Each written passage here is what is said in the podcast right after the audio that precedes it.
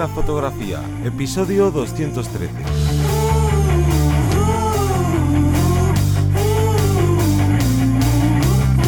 Bienvenido y bienvenida al podcast que te enseña a vivir de tu pasión, es decir, vivir de la fotografía, donde semana tras semana encontrarás todo lo que necesitas saber sobre el mundo de la fotografía como negocio, una parte de marketing, posicionamiento online, de marca personal, un largo etcétera. Yo soy José Ruiz y conmigo y contigo tenemos a Johnny Gómez. Muy buenas. Y es que estamos a punto de terminar este año 2022 y hemos querido compartir con vosotros eh, las posibilidades, esa posibilidad de em, para el próximo año pensar, venga, pues no voy a tener ningún error, eso es imposible, pero voy a intentar corregir mis errores fotográficos. Y de esto va a venir esta, este podcast, eh, errores al querer vivir de la fotografía y qué mm, posibilidades tenemos a la hora de corregirlo, porque siempre decimos lo mismo que es muy fácil desde fuera ver los posibles errores. Cuando estás ahí, cuando estás in situ, es más difícil verlo y es bueno que alguien venga y te diga, oye, pues mira, creo que esto es un error y además se puede compensar, que sea una crítica constructiva, se puede compensar haciendo esto. Y así ya para el próximo año nos proponemos pues una serie de cosas que no hay que, no hay que proponerse todo, no hay que agobiarse, pero sí que hay que tener un plan a corto, medio y largo plazo. Y bueno, para todo eso, como digo, no vamos a, vamos a desarrollar en este podcast. Pero antes, Johnny, cuéntanos. Pues el call to action de este episodio en particular, ya que estamos hablando de esto, pues os voy a recomendar que os paséis por vivirdelafotografía.es barra consultorías y es que has dado en el clavo.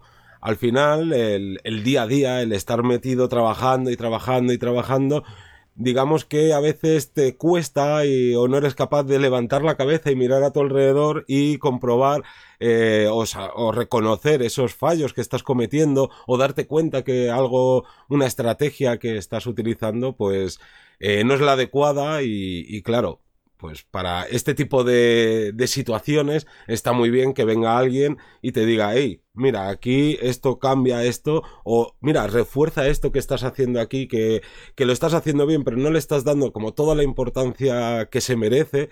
Y pues para esto están las consultorías. Tenemos tanto consultorías de marketing como de técnica fotográfica y puedes ver ahí los tres módulos distintos, las tres opciones distintas en vivirdelafotografía.es barra consultorías. Y así, oye, pues no vamos al final a trabajar eh, personalmente contigo, que es bastante diferente a eh, lo que hacemos aquí, porque aquí, claro, tenemos que hablar de manera bastante generalista para que todos estos conocimientos lo puedan aprovechar el máximo número de personas, pero cuando hablamos de la casuística personal, de la situación personal y de laboral y de todo, pues las cosas pueden cambiar un poquito.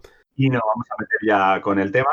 Yo voy a destacar el primer gran punto, que sería eh, YouTube o YouTube no es suficiente. Y cuando digo YouTube, digo similares plataformas nos pasa muchísimo, y, yo me incluyo, nos pasa a todos, es que picoteamos de aquí, de allá, eh, sin ningún tipo de estructura en mente, ¿no? Al final, eh, ah, pues me encanta ver cómo este fotógrafo ha hecho esto de larga exposición para un retrato, no sé qué, vale. Y ahora esta parte de marketing, porque me han dicho que en el SEO esto funciona, y ahora no sé qué, y ahora no sé cuánto. Y al final tenemos muchísimas referencias que muchas veces no conseguimos cerrar, ya solo por la curiosidad o por el, la desesperación, ¿no? Y necesito dar una vuelta a no sé qué, a esto, al otro. Voy a mirar y al final miro, miro, miro, pero como digo, picoteamos de muchos sitios sin ninguna estructura, por lo tanto, no hay una evolución eh, más, más tangente, o sea, tangible, perdón, que, podamos ver realmente, oye, pues primero este paso, primero antes de, de, mm, ponerte con la técnica, la segunda cortinilla, el disparo, imagínate, por poner un ejemplo ahí, vale, pues primero tendrás que saber cómo se, cómo, de qué se trata la iluminación o manejarte con la cámara en manual. Y te digo eso como con la web, ¿no? Yo quiero poner una web que cuando entren directamente vean el no sé qué, no sé cuánto. Espérate, espérate. Pero ¿cómo van a llegar a tu web? ¿O qué web necesitas? O, sea, ¿qué, qué, qué herramientas vamos a utilizar? Vamos a crear esa base. Entonces, cuidado con esto porque picotear sin rumbo nos lleva a hacernos unas historias en la cabeza muy grandes, que está genial ilusionarse, pero una cosa es soñar de forma mm, desesperada y otra cosa es ilusionarse. La ilusión no, va a mover, vamos a tener fe por, nosotros y nos va a dar, como digo, esos primeros pasos. Pero cuidado con em, picotear a tantos sitios porque nos puede ser bastante más eh, difícil. Y sobre todo, claro, aquí el, el, problema también que vamos picoteando, ¿no? De un lado a otro y en YouTube, vamos a decir YouTube, pero esto se aplica a podcasts, eh, streamings y todo tipo de, de plataformas donde se crea contenido. eh, hay muchísimo contenido que está bien, pero es que a la vez igual que hay contenido que está bien, hay mucho contenido que está mal. O que como mínimo es parcial o tiene, eh, digamos, pequeños errores. Entonces, ¿qué pasa? Este, este problema que, que, has dicho tú, que es muy, es muy evidente, encima le tenemos que añadir que podemos estar consumiendo eh, contenido que no está bien hecho porque quizás ese contenido ha sido creado simplemente porque se ha visto que funciona en visitas y ha sido, oye, pues mira, yo no soy experto en esto, pero como veo que esto consigue visitas, pues es otra manera de darme a mí visibilidad y qué pasa, que al final termina como regurgitando de lo mismo que tú estás haciendo de picotear de aquí de allí, hago un compendio, lo saco y claro, tú lo ves, es una persona que a ti te cae bien, te gusta lo que hace y obviamente no vas a pensar de, oye, está diciendo algo que pues no está bien del todo o que está basado en un error o cosas así. Entonces, claro, ese es otro de los problemas de que existen en este tipo de plataformas.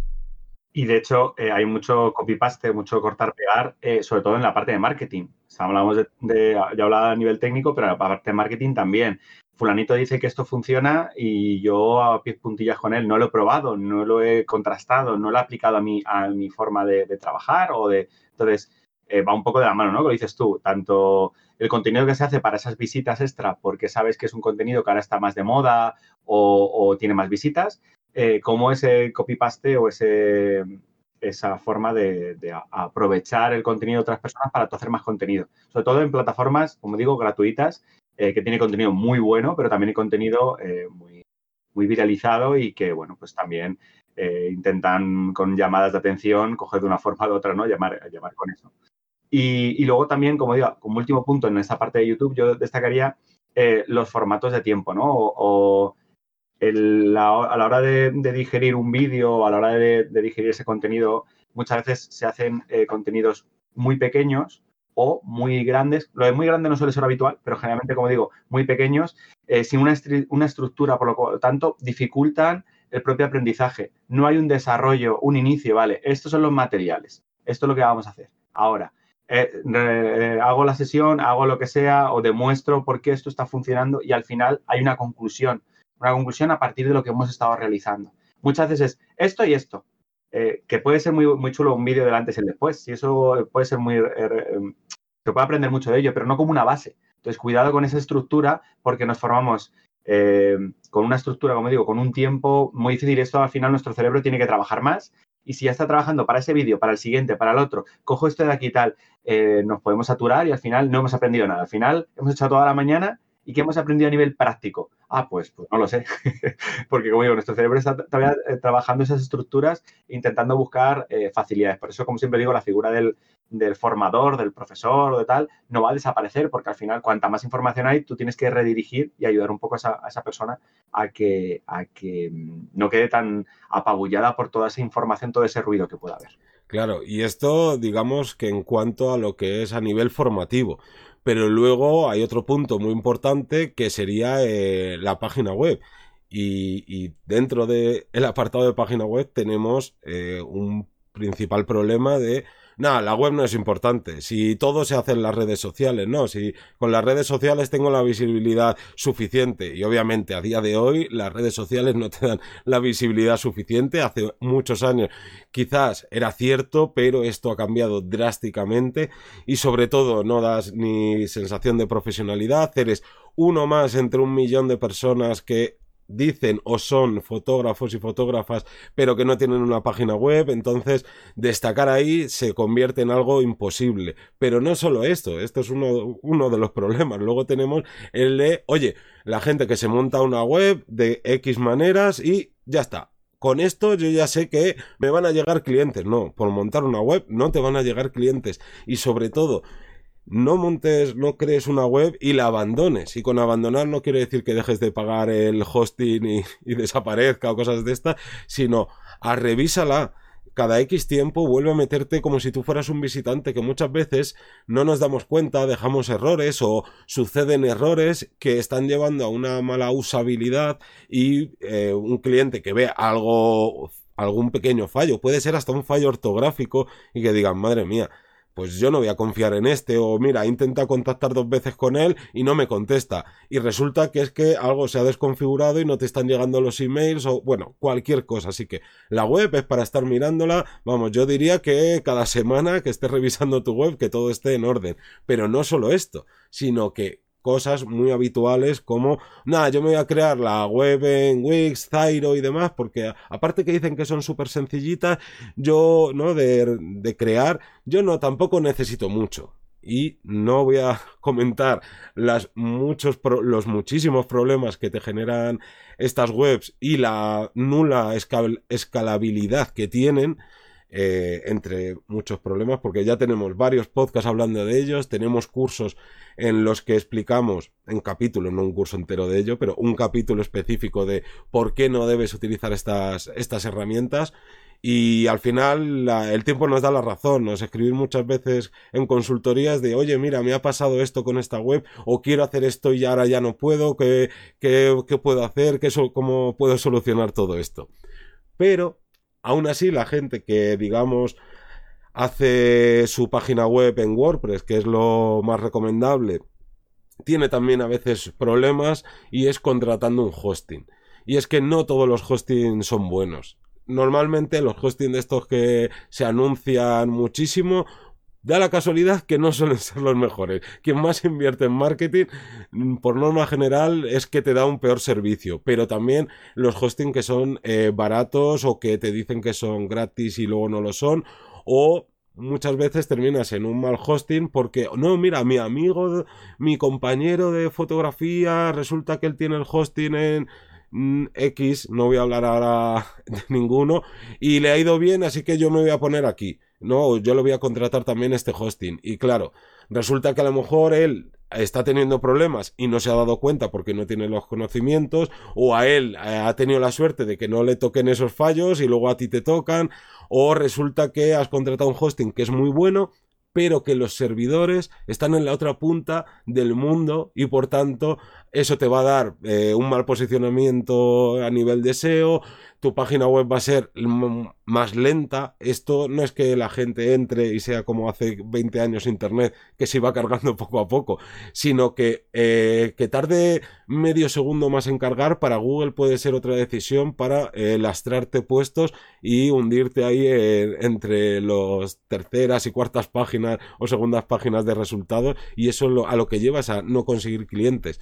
Pero yo querría destacar algo de lo que no hablamos mucho dentro de, los hosting y es que hay hosting que la seguridad que ofrecen es bastante mala. Entonces, ¿qué pasa? Si tú estás en un hosting con una mala seguridad, tienes una puerta trasera en tu web donde te pueden entrar eh, virus, hackers y demás.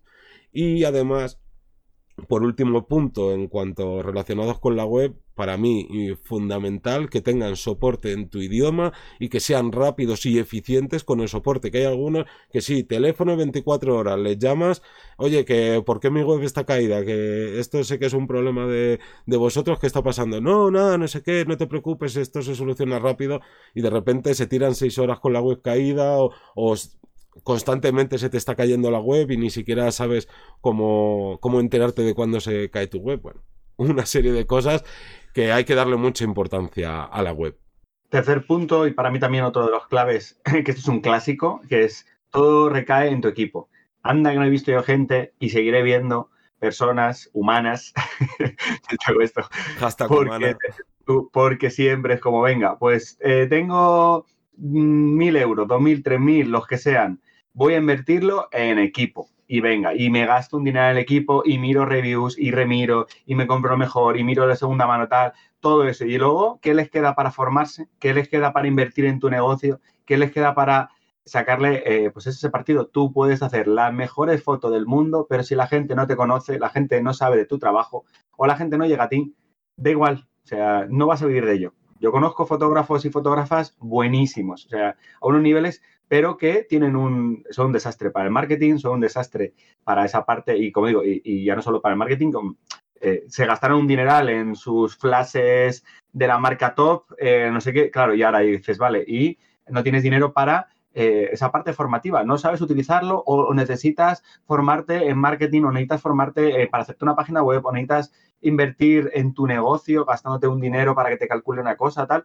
y no tienes dinero porque te lo has gastado todo en equipo. Entonces, cuidado con eso porque, o bueno, luego ya cuando gane dinero, lo, lo siguiente que salga lo voy a invertir en eso. Y es como, vale, es que a lo mejor no gana dinero porque no llega gente a ti, porque tu trabajo se puede hacer exactamente con la misma cámara, o sea, con otra cámara, con la misma óptica o cambiando de óptica tal. Hablo de forma general. Habrá trabajos muy concretos que requerirán cierta cantidad de megapíxeles, requerirán cierto mm, eh, cuerpo de cámara por algo especial, pero por lo general no, hace falta. Entonces, cuidado con esto como primer punto. Y luego, ya no solo hablamos de, cuerpo, sino también del software.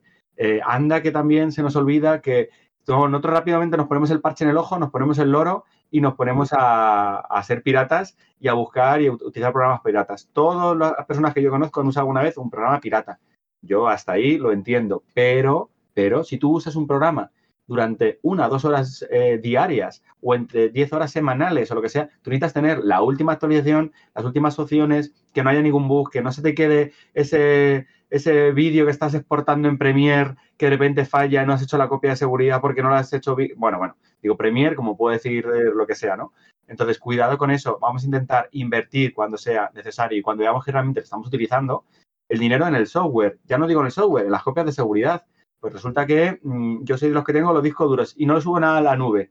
Porque claro, es que la nube es una, es una pérdida de dinero. Es una tarifa plana eh, me gasto X y lo tengo ahí, pero bueno, yo tengo en casa los discos duros y ya está. Ya, tú, es más fácil que tu casa se queme, por, ejemplo, o que haya una inundación antes que se queme Amazon como, como o, Google o eh, con el Dropbox o donde sea, me da igual. En este caso voy a tener una copia de seguridad de ese contenido que además lo puedo poner de tal forma que yo diga, venga, te doy dos años al acceso a ese contenido. A los dos años el acceso se cae y ya no tiene más contenido, más tiempo. Entonces también le das esa seguridad. Cuidadín con Em, aprovechar, como digo, eh, perdón, desaprovechar lo que tenemos a día de hoy, como puede ser eh, la parte de la nube.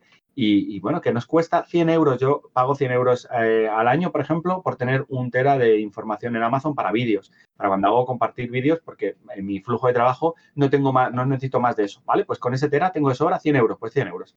Eh, si tuviera fotografías o si tuviera lo que sea, bueno, pues digo eso como puede ser otra página o, similar. Entonces, vamos a intentar eh, gastar, aunque duela, el dinero en software porque es una herramienta más, como es la óptica, y la óptica parece que lo podemos vender ya, pero también se devalúa. Entonces, cuidadín con, con eso, ¿vale?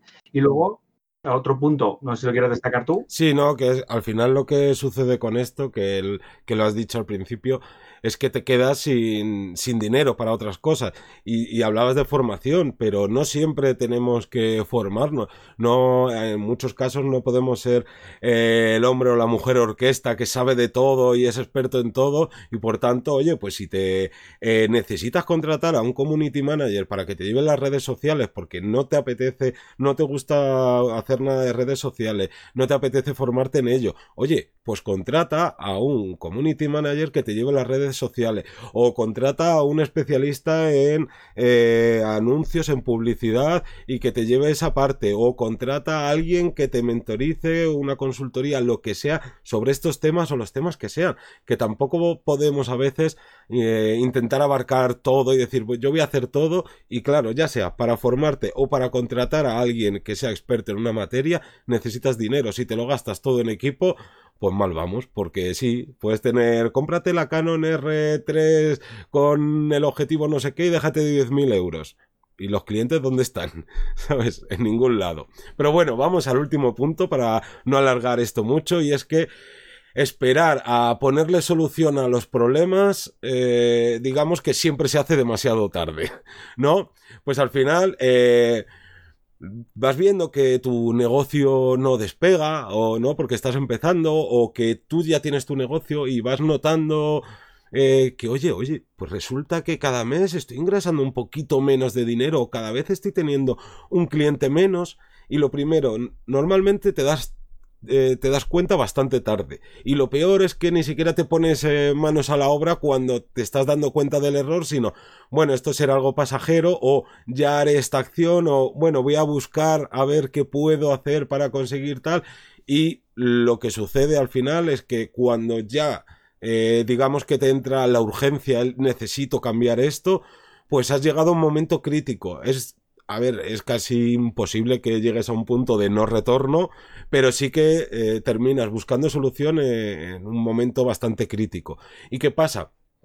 Que otro tipo de gente, porque luego eh, no hablaremos de, cómo solucionar esto, eh, pues tira de intuición o de, ¿no? de, entre comillas, malformarse en YouTube, podcast, streaming, vídeos cortos y similares y entonces es como, bueno, entre lo que yo creo y lo que he picoteado por aquí y por allí, que repito, no es que esté mal lo que esté viendo, sino que ese picoteo, esa intuición, dice, pues venga, yo voy a hacer esta solución. O creo que esta estrategia, ¿no? Eh, quitando que estés en una mala posición, pues yo creo que voy a implementar esta estrategia que eh, yo creo que va a funcionar muy bien, o mira qué bien le funciona a esta persona, y de repente te das cuenta que llevas seis meses, que llevas un año, o que llevas eh, el tiempo que sea más corto, más largo, mm, a piñón con algo y no te está dando resultados. Y a lo mejor ni siquiera sabes por qué no te está dando resultados. Y aquí viene el gran problema, sea en cualquiera de, de estos apartados que estamos diciendo o en los que os vengan a la cabeza. Una herida se puede curar, un error se puede solucionar, pero como pasa con las heridas, cuando te las tienes que curar duele y además eh, en que te salga la cicatriz y luego se termine quitando y demás, pasa un tiempo. Por tanto, eh, lo que no debemos hacer nunca es dejar que los errores, que los fallos que detectemos continúen hasta un, hasta un momento crítico. Incluso hay que darle la vuelta a esto, hay que prevenir. Si yo me va bien en mi negocio fotográfico, yo lo primero que, te, que haría bueno, lo primero que hice no es decir, oye, pues ahora que, joder, pues me va muy bien, voy a comprarme más ópticas y voy a, no, por volver al tema del equipo, no, no, voy a coger este dinerito que entre comillas me sobra y lo dejo de colchón. ¿Para qué? Por si un día me parto una pierna, por ser exagerado, por si me pongo malo una semana y no puedo atender a un cliente y ese cliente lo pierdo y era un cliente recurrente, por cualquier situación, lo primero, un colchón de dinero, por decir una cosa. Otra, oye, me sobran los clientes, perfecto. Pues ahora me voy a formar o voy a contratar a alguien para que me cuente cómo puedo diversificar y, ¿no? y poner, eh, no tener todos los huevos en la misma gallina. O al final esto, por no poner más ejemplos y alargar más el podcast, esto trata de ser eh, proactivo y no ser reactivo, sobre todo cuando ya tienes problemas porque cuesta mucho más solucionarlos. Yo creo que con estos cuatro grandes puntos hemos podido desarrollar todo este tema de los errores al querer vivir de la fotografía de cara a 2023. Eh, felicitaros la, Navidad y todo este, todas estas posibilidades de cara al año 2023. Nosotros seguiremos con, más podcasts, con más contenido y seguiremos estando aquí para, para ayudaros, para haceros ese camino a, vivir de la fotografía un poquito más, más eh, llevable, mejor, más, más llano, sin tanta cuesta y, un poquito más, Johnny. Sí, ¿no? Que esperamos que paséis unas buenas épocas de vacaciones, que, que, podáis descansar y demás y que nos vemos el año que viene. Así que solo dar las gracias a toda la gente que se suscribe día a día, pero sobre todo a ¿no? Pues todo este último año que nos habéis ido acompañando, tanto en escuchas, suscripciones, mensajes por privado, por todo el cariño que nos dais y que nos vemos en el 2023, pero que no cambiamos. Los lunes a las 7 de la mañana aquí vamos a seguir con más ración de podcast. Un saludo. Hasta luego.